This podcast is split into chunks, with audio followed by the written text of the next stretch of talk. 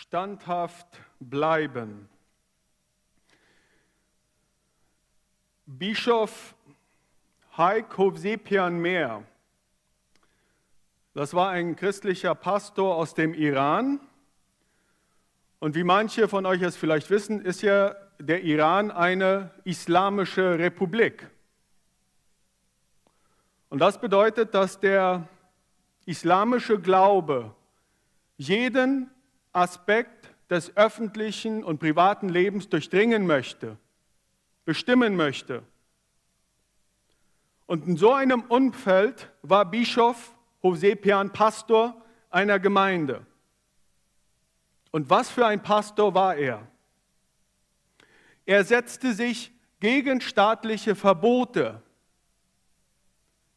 für die Evangelisation von Moslems ein.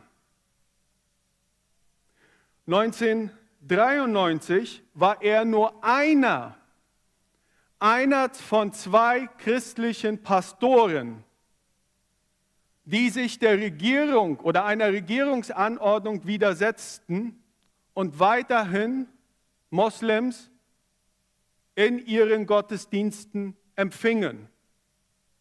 Einer von zwei.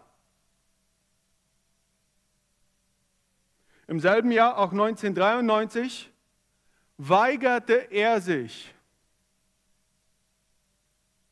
ein Papier zu unterschreiben, eine Erklärung zu unterschreiben, die behauptete, dass gläubige Christen im Iran unter keiner Diskriminierung litten, dass sie nicht unterdrückt wurden. Und Bischof Hovsepian sagte einmal zu einem Freund aus, dem, aus den USA, für uns Christen im Iran ist die Verfolgung so alltäglich wie der Aufgang der Sonne. Es ist etwas Normales. Und ich glaube, Bischof Hosepian hat zu oft am sprichwörtlichen Wespennest gerüttelt, denn er wurde am 19. Januar 1994 entführt. Und zehn Tage später fand man seinen leblosen Körper. Man fand überall Einstichstellen, also man geht davon aus, dass er mit Messern oder spitzen Gegenständen zu Tode gestochen wurde. Diese Verfolgung von Bischof Hovsepian, das ist kein Einzelfall. Für uns ist das vielleicht eine sehr krasse Story, aber das ist kein Einzelfall. Geht nur einmal auf die Seite von Open Doors und da wiederholen sich die Geschichten. Wie ich das schon am Anfang sagte, 360 Millionen Christen, das schätzt Open Doors, werden in diesem Moment schwer verfolgt oder sind schweren Diskriminierungen ausgesetzt. 360 Millionen. Und wisst ihr, welches Land das Land ist, das am heftigsten Christen verfolgt? Lange Zeit war es Nordkorea. Im Moment ist es Afghanistan. Und das hat natürlich mit dem politischen Wechsel zu tun, den wir im letzten Jahr erlebten. 360 Millionen Menschen. Und ich fragte mich in dieser Woche, wie könnte ich in so einer Situation standhaft bleiben? Was kann man tun, um standhaft zu bleiben, um seinen Glauben nicht irgendwie zu verleugnen? Und ich glaube, 1. Thessalonicher 2, die Verse 13 bis 16, das ist der Bibeltext von heute, fängt an, eine Antwort auf diese Frage zu geben. Und bevor wir uns den Text näher anschauen, müssen wir etwas mehr zu der Gemeinde aus Thessalonich lernen. Denn die Gemeinde in Thessalonich war in einer Situation der schweren Verfolgung geboren. Und das fing schon damit an, Paulus war in Philippi. Paulus und Silas waren da, die predigten, super Botschaft, viele Leute, bekehr, viele Leute bekehrten sich und das störte, und das störte einige und die zettelten dann einen groß, eine große Krawalle in der Stadt an. Auf jeden Fall, es endete dann damit, dass Paulus und Silas vor die ganze Stadt geschleppt wurden. Und sie wurden nackt ausgezogen und mit Peitschen verprügelt. Verfolgung. Und für die Nacht, und für die Nacht wurden sie in einen Kerker gesperrt. Und ihre Beine wurden in einen Stock gesteckt. Und was macht dieser Stock?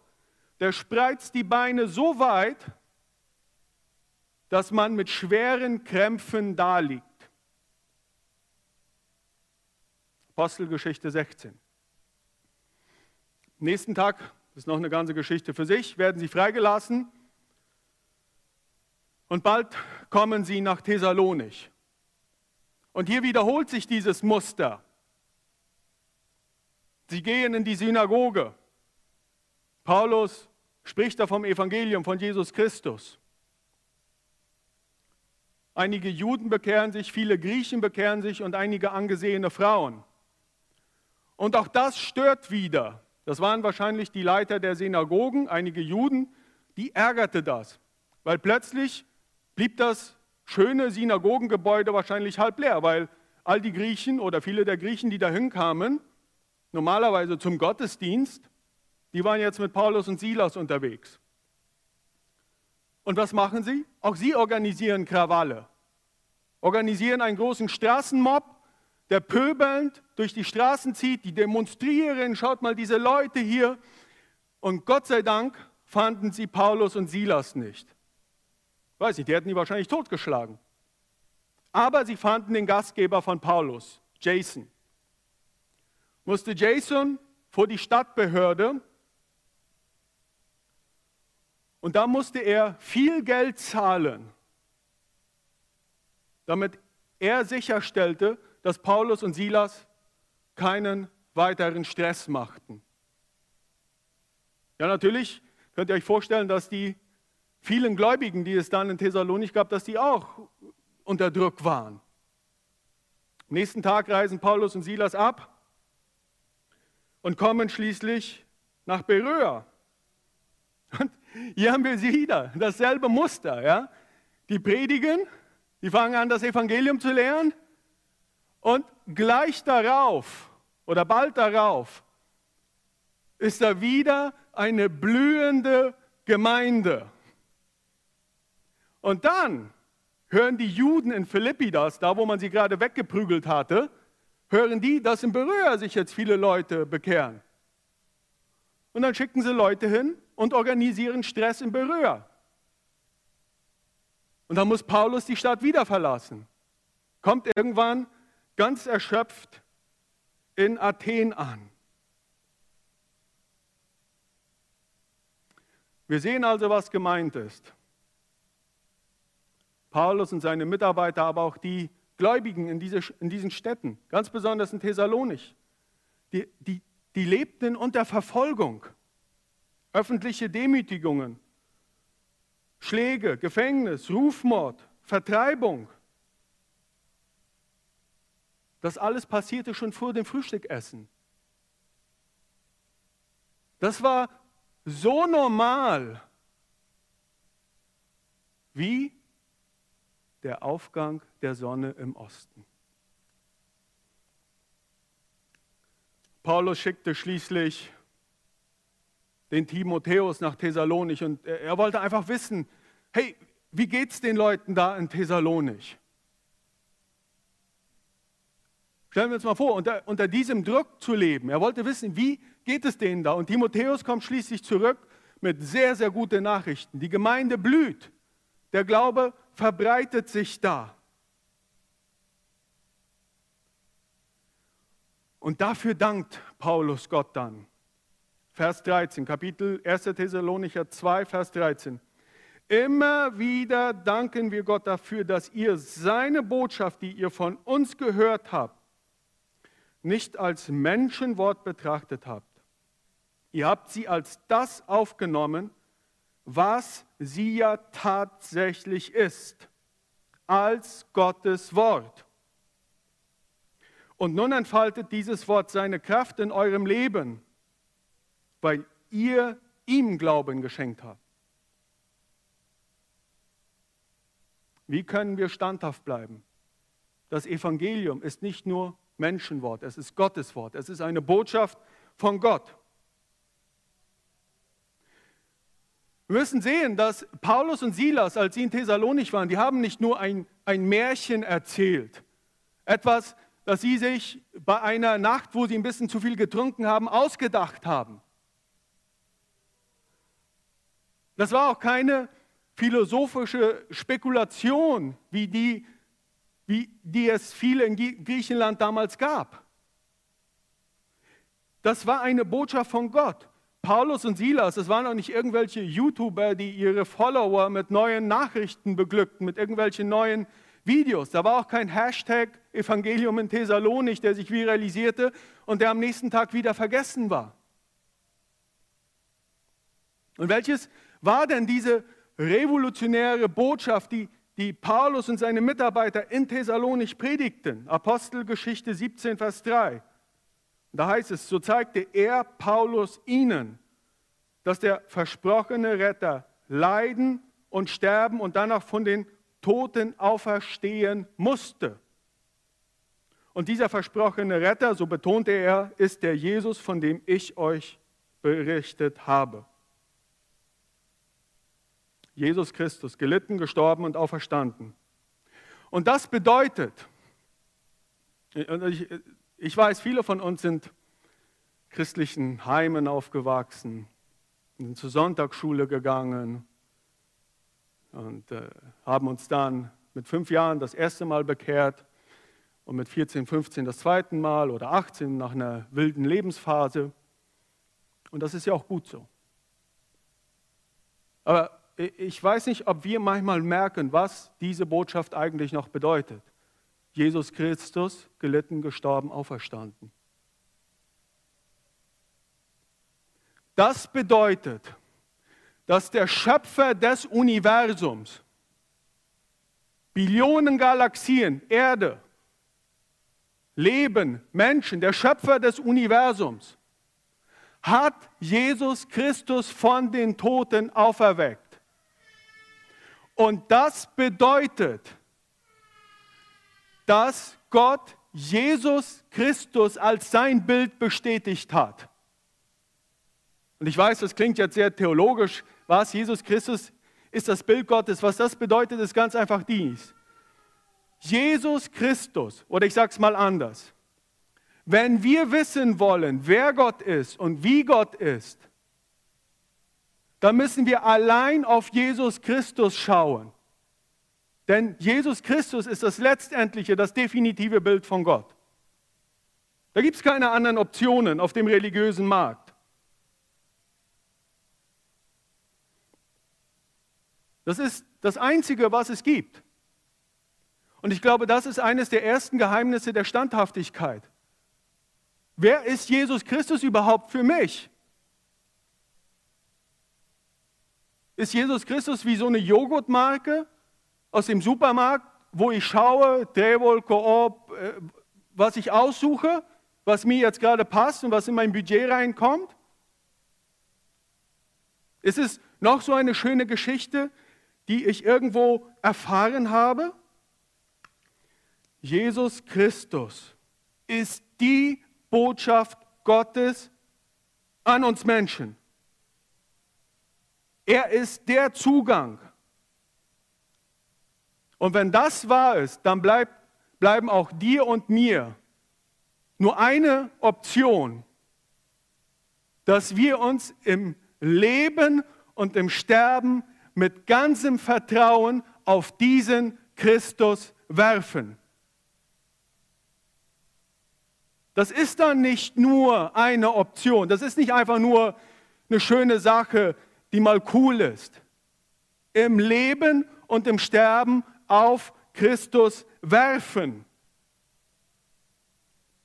Ich erzählte ja am Anfang von Bischof Hosepian.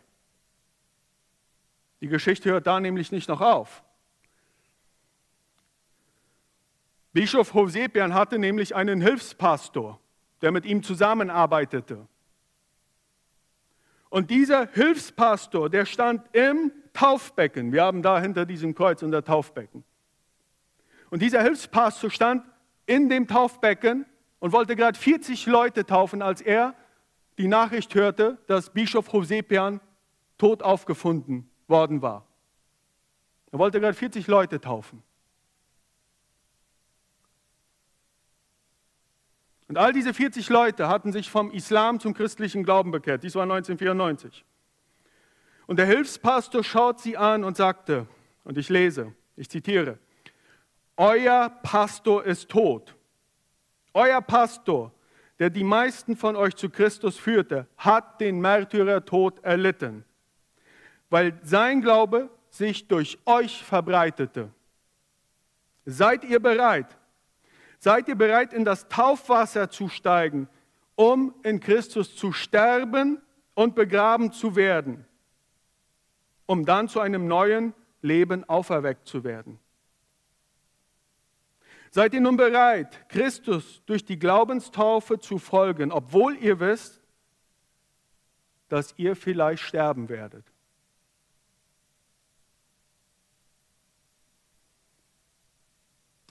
Sie alle ließen sich an jenem Tag taufen,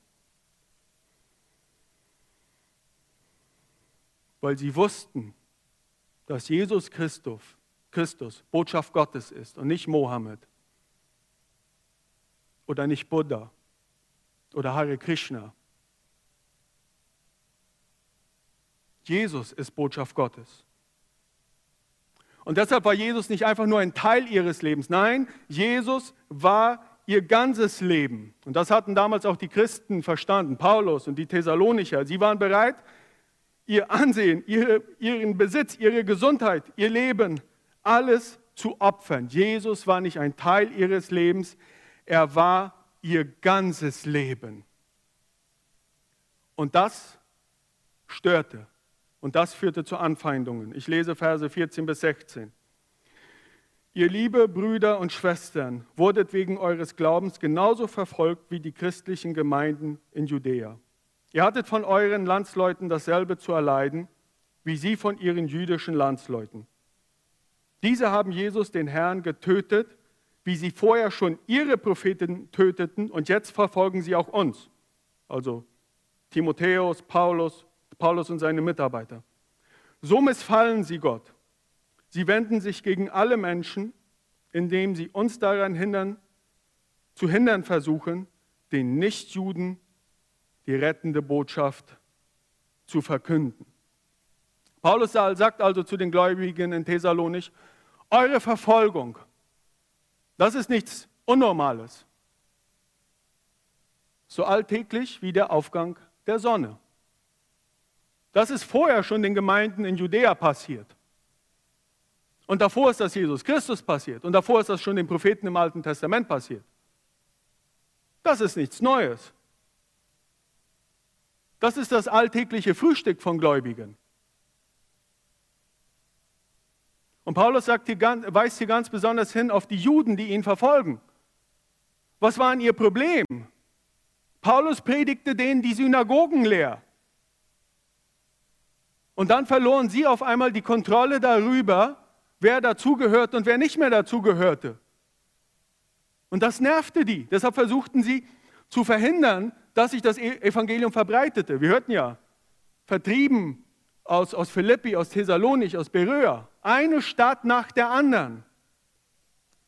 Sie wurden von einer Stadt in die nächste geprügelt. Und das Evangelium hinterfragt immer, immer, immer bestehende Verhältnisse. Es verbreitet sich. Es kann nicht mehr kontrolliert werden. Und das erregt den Widerstand. Deshalb versuchen immer wieder Regierungen und auch religiöse Leiter Christen zu bedrängen, dass sie aufhören, das Evangelium weiterzugeben. Du kannst in Afghanistan Christ sein oder Nordkorea oder in Saudi-Arabien, ohne verfolgt zu werden. Du musst nur eine Sache nicht tun, von anderen von deinem Glauben erzählen. Warum werden die Leute da verfolgt? Weil sie die bestehenden Verhältnisse hinterfragen. Nick Ripken ist ein Verfolgungsexperte. Ich wusste gar nicht, dass es sowas gibt. Verfolgungsexperte. Und er sagt gerade das, weil sich das Evangelium verbreitet und weil es deshalb stört, werden Christen verfolgt. Und er erzählt die Geschichte von Dimitri in der Sowjetunion. Dimitri war in einer gläubigen Familie aufgewachsen. Und die Regierung hatte in ihrer Region fast alle Kirchen und Gemeinden geschlossen. Also entschied sich Dimitri, dass er mit seiner Familie, seine Frau und seine Kinder, dass sie zusammen einmal in der Woche würden gemeinsam Bibel lesen und singen. Und das machten sie. Die Nachbarn merkten das und die wöchentlichen Treffen wuchsen auf 25 Leute an. Und dann merkten die Behörden das auch. Und die Behörden warnten Dimitri, dass ihm schlimme Dinge passieren würden, wenn er so weitermachen würde. Die Gruppe wuchs auf 50 Teilnehmer an. Dimitri verlor seine Arbeit.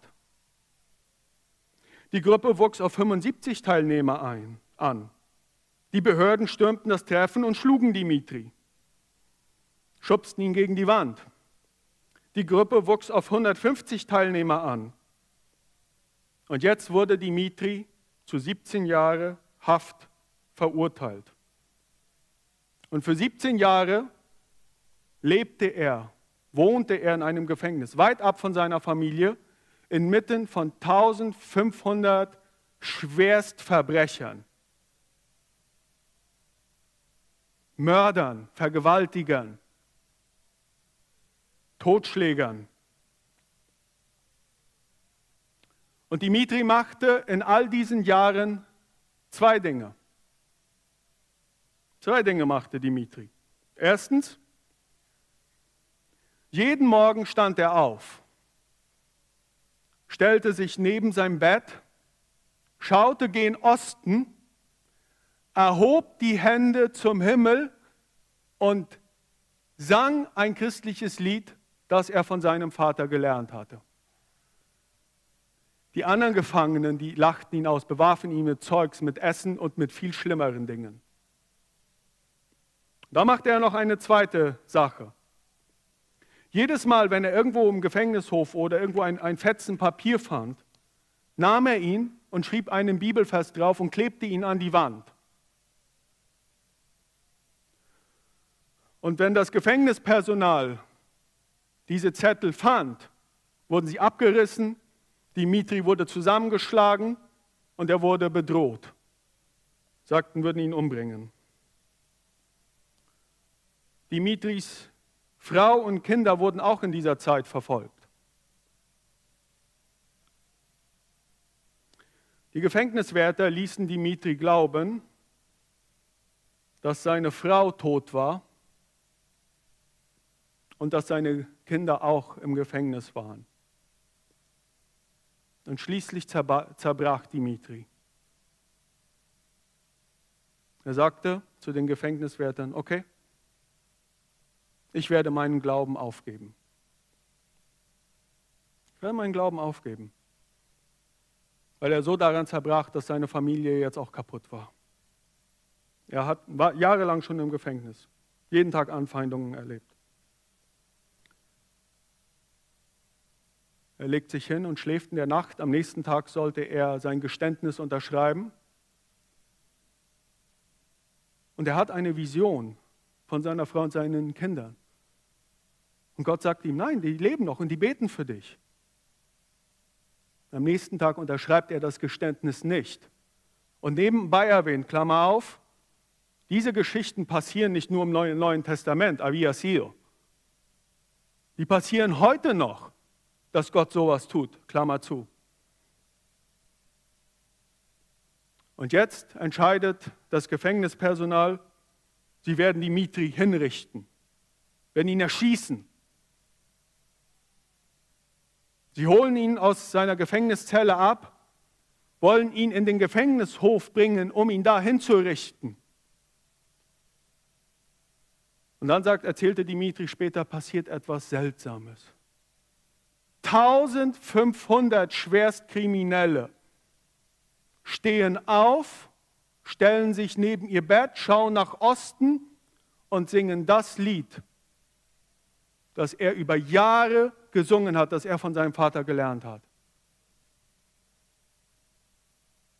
Und das Wachpersonal erschrickt sich, weil, weil die hatten ja jetzt Angst, da würde ein riesen Mob kommen, wenn die den jetzt unten erschießen würden. Und sie lassen von ihm. Und einer fragt ihn, wer, wer bist du eigentlich? Dimitri stellt sich so gerade hin, er konnte und so stolz er konnte. Ich bin der Sohn des lebendigen Gottes. Jesus Christus ist sein Name. Kurze Zeit später wird Dimitri entlassen und kommt zu seiner Familie zurück. Wir können also an Dimitris Geschichte erkennen und auch am Bibeltext und an all diesen Geschichten, die wir in der Bibel haben und auch heute noch haben, was dich und mich standhaft werden lässt. Das Evangelium ist nicht nur ein Märchen, das ist Gottes Botschaft. Und wenn das Gottes Botschaft ist, dann kann das nicht nur ein Teil meines Lebens sein, irgendwie so Sonntag regelmäßig in die Kirche gehen und ab Montag ist mir das egal. Dann ist das Le Evangelium nicht nur ein Teil meines Lebens, nein, dann ist es mein ganzes Leben. Und dann bin ich bereit, meinen Besitz aufzugeben, meinen Ruf, meine Ehefrau, meine Kinder. Dann bin ich bereit, alles aufzugeben für dieses Evangelium, wenn es Botschaft Gottes ist. Anders hätten Paulus und seine Mitarbeiter das nicht durchgehalten. Anders hätten die Christen in Thessalonik das nicht durchgehalten. Keiner möchte sich für ein Märchen opfern.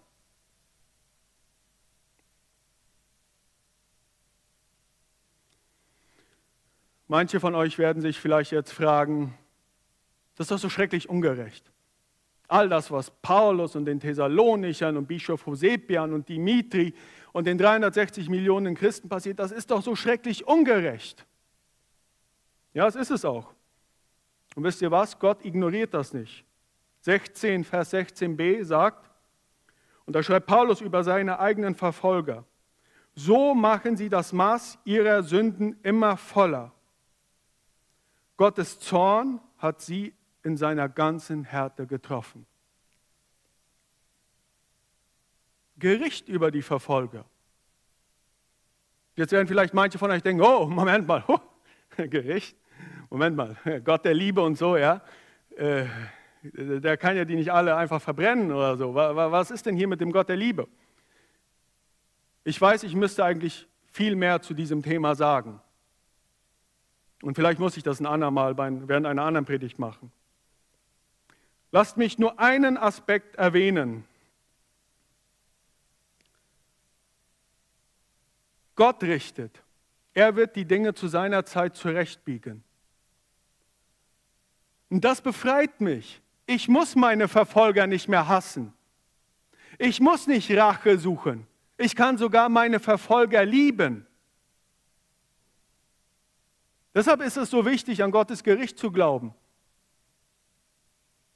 Gott wird die Sachen zu seiner Zeit wieder zurückbringen, da wo sie hingehören. Und ich kann sogar meine Verfolger lieben. Manche werden sich vielleicht jetzt fragen, Rainer, pass mal auf, morgen ist Montag ich wäre hier nicht sehr, sehr verfolgt in Paraguay. Ich werde nicht verfolgt. Mir geht es sogar ziemlich gut. Was bringt mir deine Predigt eigentlich? Die Frage habe ich mir auch gestellt. Ich möchte auf eine Sache hinweisen. Einmal, was wir in Paraguay erleben, ist nicht die Normalsituation. Verfolgung ist die Normalsituation. Das können wir, wenn wir in die Kirchengeschichte zurückblicken, sehen wir das. Verfolgung ist die Normalsituation. Sie ist so alltäglich wie der Aufgang der Sonne.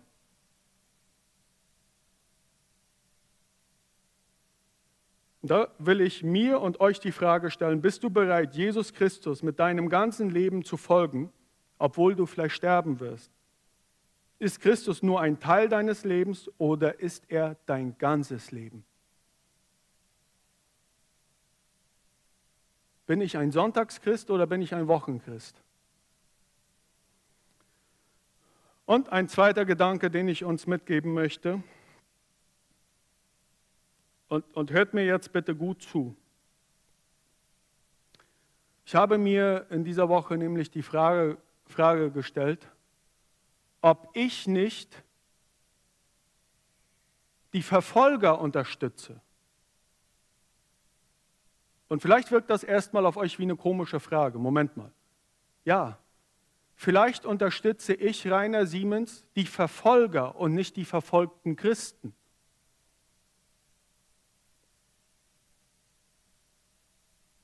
Nick Ripken erzählt nämlich, das ist ja der Verfolgungsexperte, von dem ich euch eben erzählt habe, er sagt, dass 90 bis 95 Prozent der Gläubigen, die in Nordamerika, in Europa, Australien oder Neuseeland leben, niemals in ihrem ganzen Leben einer anderen Person von Jesus Christus erzählen.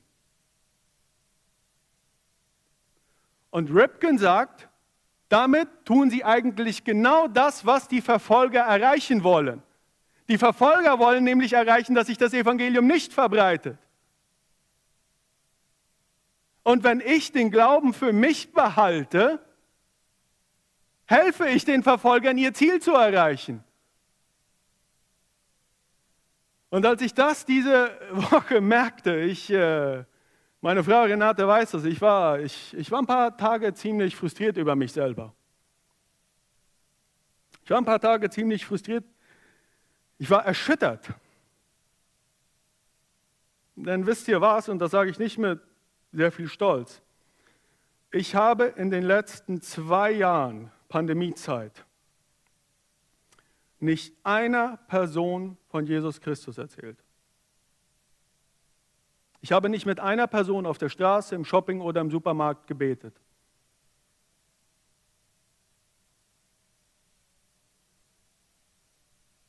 Manche von euch haben es getan, viele von euch haben es getan. Ich habe es nicht getan.